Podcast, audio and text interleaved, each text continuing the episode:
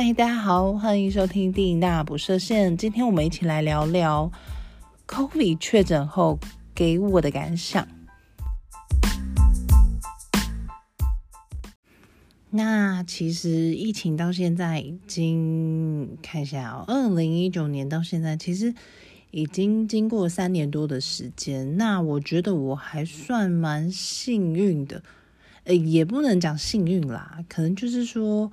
我觉得在呃防护上面措施做的比较好，因为毕竟一开始呃疫情的情况还蛮严重的嘛，所以呃在防护上面呢，确实呃包含手部的消毒啦，或者是戴口罩啦，其实这一些部分都做的还蛮彻底、蛮到位的，所以呢，我一直都没有确诊过。呃，打了三剂的疫苗，那其实其实中间我有觉得好像一度有感觉自己是确诊，你知道大家都讲嘛，就是在中间的时候都会难免会疑神疑鬼，可能诶某一些症状啊，可能可能朋友或者是同事啊就说，哎，觉得喉咙好像痒痒的，然后咳嗽。然后呢，自己也会觉得说，哎，好像有这样的症状，然后自己是不是确诊了？我不知道大家有没有这样的想法，或者是有没有这样的经验？我想应该是有啦。然后可能就会，呃，自己去拿快筛剂啊，然后测试看看这样子。所以呢，三年多中间呢，我确实有这样子的呃经验。可是呢，每次快筛之后呢，都是呈现阴性的反应。然后一直到呃这个月的应该是月初吧，我现在到现在确诊，呃，应该算是三快三个礼拜，那就是可能上个月底这个月初这样。那呃，其实刚开始呢，那一天晚上呢，我觉得非常的不舒服。我我好像有在上一集有大概分享过了，就是。呃，当下觉得全身酸痛，然后就是很像重感冒的那种感觉，然后所以当天晚上我很早就休息了，然后隔天早上呢，不知道是哪一根筋突然间就是噔，就觉得我是不是应该要来快筛一下，所以呢，就在隔天的早上做快筛的时候呢，就非常明显的就出现了两条线。好，那时候想说，哇，就是这样，就是当呃，我觉得当时人一松懈，因为大家呃开始就是不需要戴口罩了嘛，然后其实说真的，天气也已经开始闷热了，所以呢，口罩真的是戴不住。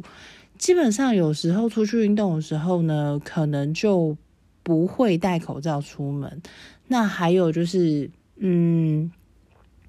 呃，像我们在公司啊，其实多少离开位置的时候，我还是会戴口罩啦。但是在位置上的时候，基本上几乎就是把口罩剥下来的。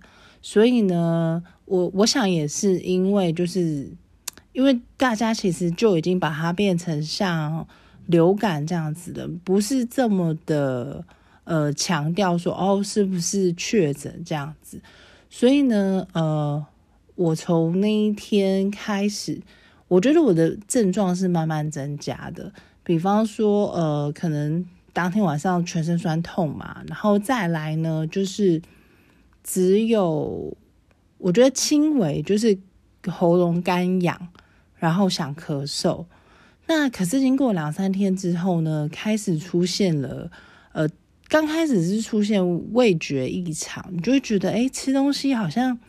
那个味道吃不太出来，我所谓的吃不太出来，就是那个层次好像哪里怪怪的。除非是可能比较呃咸一点的东西，你可能会比较味有味道。那其他的东西，说真的，那个层次，不瞒各位讲，其实我是一个美食家，就是我我其实可以尝得出食物中的各个层次的味道。那包含，譬如说，可能是一点点的酸味啊，或什么，其实我都是可以品尝的出来的。那呃，嗅觉也是，就是我是我的嗅觉算是蛮敏锐的。那一直到呃味觉出现异常之后，嗅觉也出现异常了，然后一直到完全闻不到。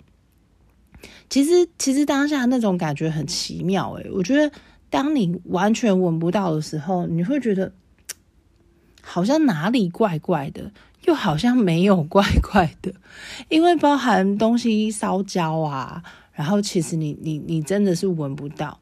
那呃，我觉得有一个最大的，这是呃，这应该讲缺点嘛，就是说呃，当你的味觉、嗅觉都失去。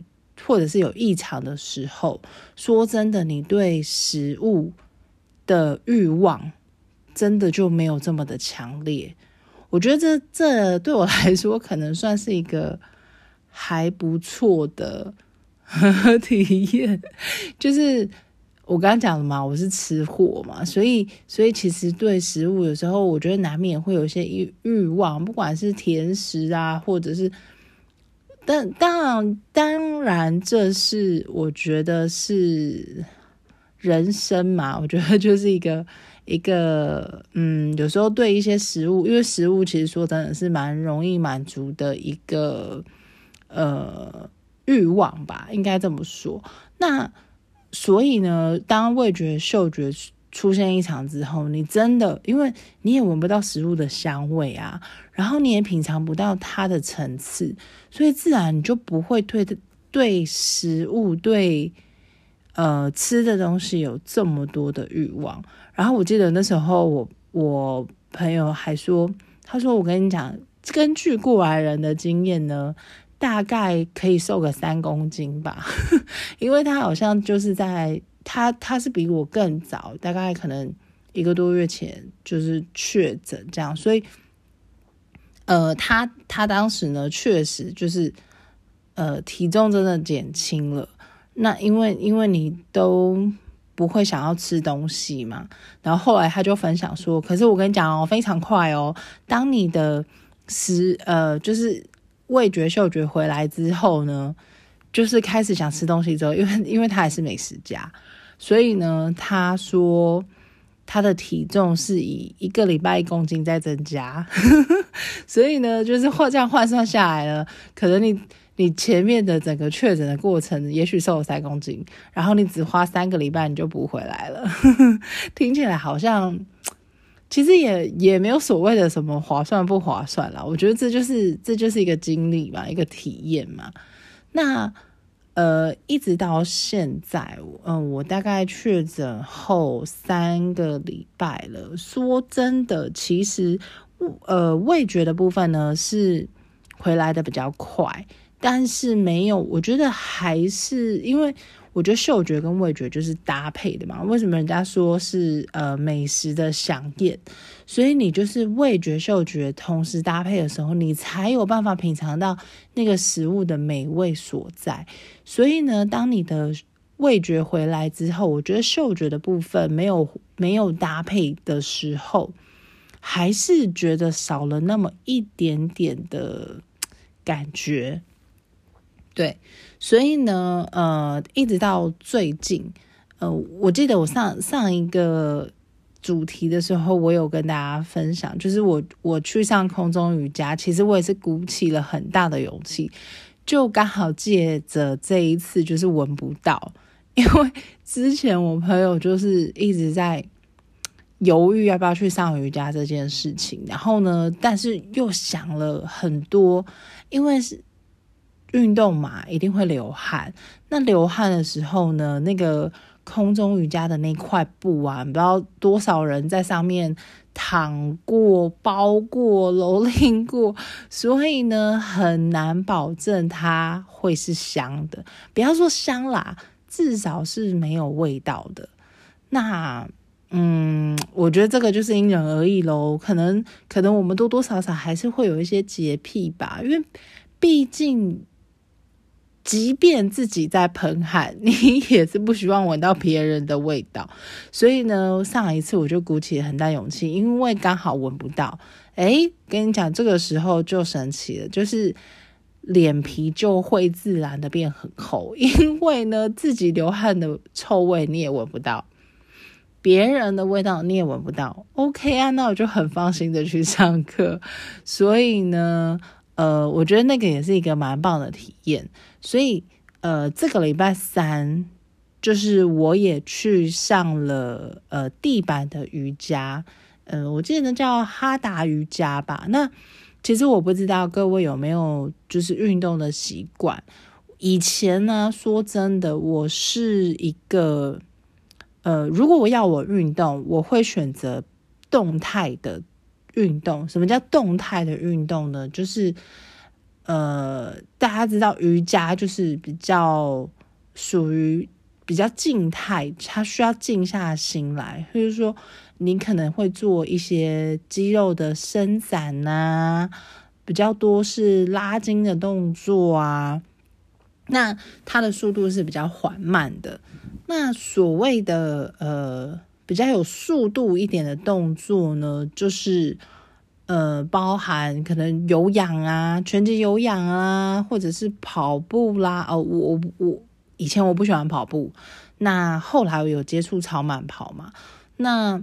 再来就是可能我我会宁愿去公园快走之类的，就是我不会选择静下来待在那边做一个动作，然后要支撑在那里做个几秒钟的那那一种运动。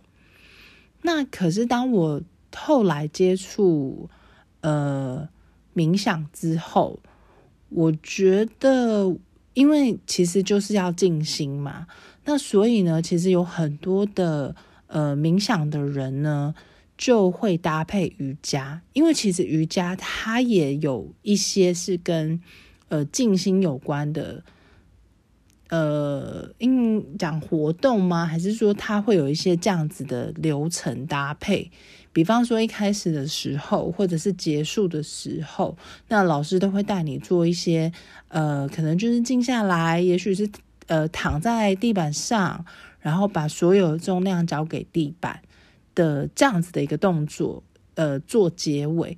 那其实那一堂课呢，也是我我觉得印象很深刻，就是前面啊，就是我们在伸展的时候做一些动作嘛。然后，嗯，我觉得一开始大家都是这样子，就是可能那个筋都很紧，因为我在空中瑜伽。的时候，我也觉得很紧，然后包含地板的动作，就是有一些呃，可能当然老师会说不勉强啦，所有的动运动都是这样子，就是你可以做到你自己的极限，但是前提就是不不勉强，以不受伤为前提。对吧？因为如果假设你今天受伤了，对你来讲是没有好处，而且你可能下一次就不会想要再继续进行这样子的动作。所以呢，所有动作就是以你自己能做到为为限，那适可而止。所以呢，当有些动作我做不到的时候，而且心里会想说：“天儿啊，这个这个动作也太酸了吧！”就是你可能呃，包含你的。腿部的拉伸，或者是呃手部的拉伸，那有一些动作呢，真的就是你会觉得好当下好酸、好紧绷。可是神奇的事情就在就在这边，就是当你紧绷完、放松了你的肌肉，跟你讲，隔天真的觉得很松。不要讲隔天，当做完的当下，我回到家的时候，我真的觉得。整个人是身体是很放松的，然后包含你你的肉啊，摸起来，我这样讲很奇怪，但是但是呃，因为我自己本身是那种属于呃长久坐办公室嘛，所以肌肉是非常紧绷的那种人，所以我两个礼拜我就要去去推拿一次，就是就是帮忙肌肉放松。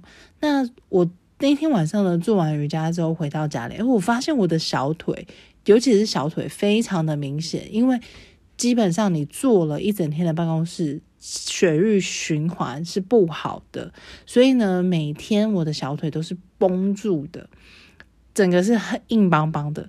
那那天伸展完之后回家呢，我就发现 我的小腿呢是呃比较柔软的，所以呢，我认为这个是瑜伽是非常有，我觉得有帮助的一个运动。就是当当你做完伸展这些之后，确实可以达到放松的状态。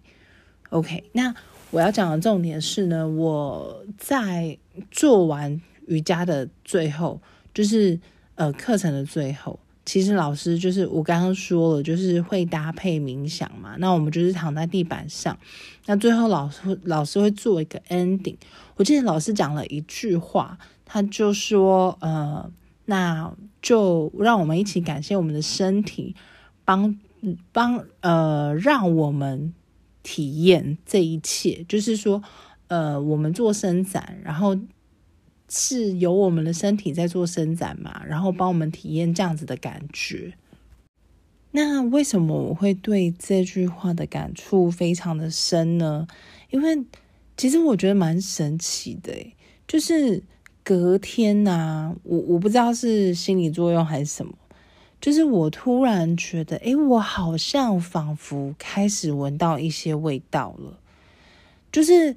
呃，前面是真的完全闻闻不到哦，就是你必须要把东西放在你的鼻子旁边，很近很近很近的时候，你才会，尤其是你只会闻到一些气味比较浓烈的，比方说我房间放了香氛蜡烛，然后我一定要，以前我是躺在床上的时候，我就可以闻到它的味道，可是呢，后来的这几个礼拜呢，我。都是闻不到任何的味道，包含我把它拿到我的鼻子前面来，我要很用力的吸，我才能吸到微微微微微微微微的味道。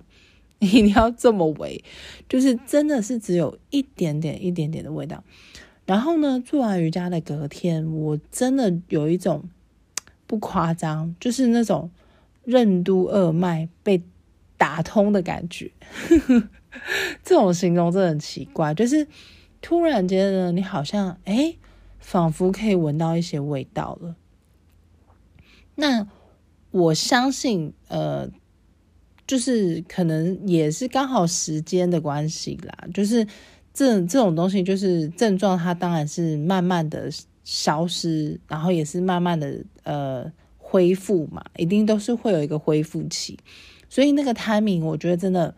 蛮刚好的，那那你知道吗？这时候呢，我有一个非常非常特别的想法。你知道那种那种刚闻到味道的感觉，我我相信大家都不记得。你在刚开始学习味道的时候，我为什么我要讲学习味道？如果今天你是一个小 baby，你什么都。不知道你还在探索的时候，你对这个世界没有任何的呃认知的时候，可能妈妈会告诉你，就是哦，你拿了这个东西，然后让你闻闻看、摸摸看，告诉你说，哦，这个就是呃球，呃，它是什么材质的，然后是什么气味，你每一个都会拿来试试看嘛。你可能会摸摸看、闻闻看，呃，可能搞不好还吃吃看，对不对？就是当你在学一开始学习这些东西，去定义它、定位它的时候，你会用可能用声音、用嗅觉、触觉、味觉去去记住这些东西。但是呢，呃，我我要讲的是，我们都可能。时间也久了，你都会认为这些都是理所当然的事情。比方说，我们本来就是看得到啊，我们本来就是闻得到啊，我们我们品尝东西就本来就是有味道的。但是呢，我觉得当这些东西味觉、嗅觉因为 COVID 的关系被拿掉的时候，我觉得那种感觉真的会让你重新去定义，呃，就包含像这一次我的感受也是这样子，呃，隔天我我说隔天早上我就开始闻得到味道嘛，那可能在办公室的时候，哦，开始闻到部分，呃，可能同事带了早餐，或者是就是你会闻到一些，呃，也是蛮微的啦，就是哦，呃，这是鸡蛋的味道，对你就会开始去定义说，哦，我要去辨认哪一些味道，它到底是什么东西。这个就让我觉得有一种，我觉得有一种感触，就是说，我们常常都认为这一些功能，或者是说这一些能力是理所当然的。可是你想想看哦，其实我相信在呃这个世界上，这个地球上，还是有很多人，譬如说，他可能天生就会有一些。身体上，我们我们不要讲残缺，就是说他身体上的一些功能是没有办法正常运作的。比方说视力，有些人可能他天生眼睛就是呃视力比较弱，或者是看不到，或者是包含他的听力，有一些听力上有障碍的，那。可能我相信嗅觉、味觉这一些人就是异常，或者是呃比较天生有有一些障碍的人也是存在的。那我们这一些原本就拥有这些感官的正常人呢，我们有没有去感激过？我们好像都认为这是理所当然的，因为我本来天生我就是闻得到嘛，我就是品尝品尝的出来嘛，我也听得到。所以呢，我觉得瑜伽老师在讲最后一句话的时候，真的很有感触的原因就在这里。谢谢你的自己的身体，它让你去体验了这一切。那。我是我们是不是也可以每天去感激自己的这些五官，让你去感受这个世界？因为有很多的东西，你必须去透过五官，呃，听觉、嗅觉、触觉、味觉，去去感受嘛。对，那其实其实我们之前在，不管你是在呃。冥想也好，或者是你有一些可能在身心灵上有一些呃，这要讲进修吗？或者是说你有去做一些探索都好，其实大家都在讲的就是，呃，包含我之前我有提过嘛，其实感恩的力量很大，可是我们都忘记了这个部分。你可能会对外去感激。呃，感激某个人帮助你，或者是去感激某件事情发生在你的生命里、生活里。但是，你有感激你自己吗？你有感激你的身体吗？嗯，我觉得这个可能是大部分人都没有办法做到的事情，也不能讲没有办法啦，可能就是说比较难去。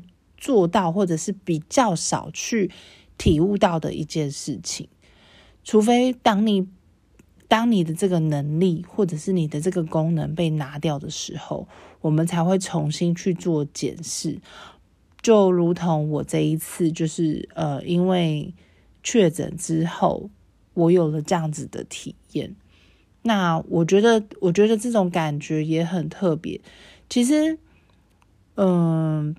不能说，当然，当然，确实，因为这样子的疫情，确实让我们生活做了很多的调整，很多的改变。也因为这样的疫情，可能有一些人在地球上，嗯，可能也许某一些，包含某些人的亲人啊或朋友，因此而离开了。那，但是我觉得，透过这样子的一次的。体验一次的经历之后，我觉得更需要的是大家去醒思一些东西。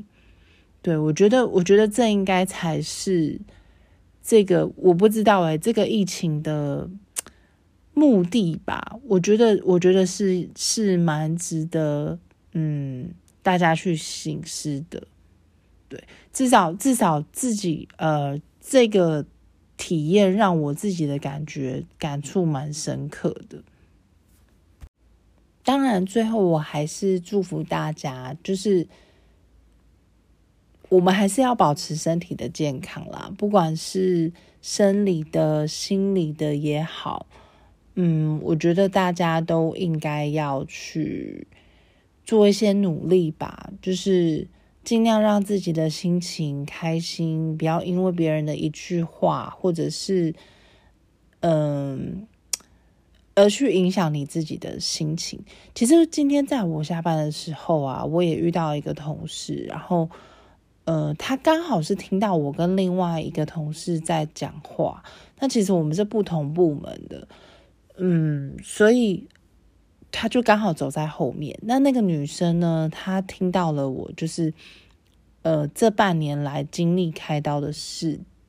然后呢，听到呃后面两次是因为甲状腺的关系，所以他其实他有在询问我一些事情，因为他本身自己也有长结节，然后可能又有一些呃家族里面呢也有人是有这样子的问题，所以其实他自己也也蛮担心的，因为他后来跟我说他的结节好像大概四公分吧，那所以后来。后来我也给了他一些建议，其实我还是我我有推荐他，就是去去找我那位医师啦。因为其实这种东西是我觉得是可以多看的，因为现在医学又很发达，所以其实不是只有开刀这一条路，当然还是要经过医生的专业评估，这个是确定的事实。那呃，我也是希望说他可以去多方考量之后呢，希望对他的呃状况可以有一些帮助吧。那其实最后我也告诉他，其实像像现在这种甲状腺的问题啊，真的我觉得是很普遍的。你会看到周遭身边的人，其实真的有蛮多人有这样的困扰或问题的。那真的最大最大的。我觉得一个部分应该就是压力吧，自己的压力跟情绪其实都是造成这些疾病的一个元凶。对我，呃，讲元凶确确实是这样子啦，我觉我觉得是，所以呢，就是大家还是就是保持愉快的心情。去做你自己想做的事，好吗？不要被工作绑架，不要被生活绑架了。祝福大家！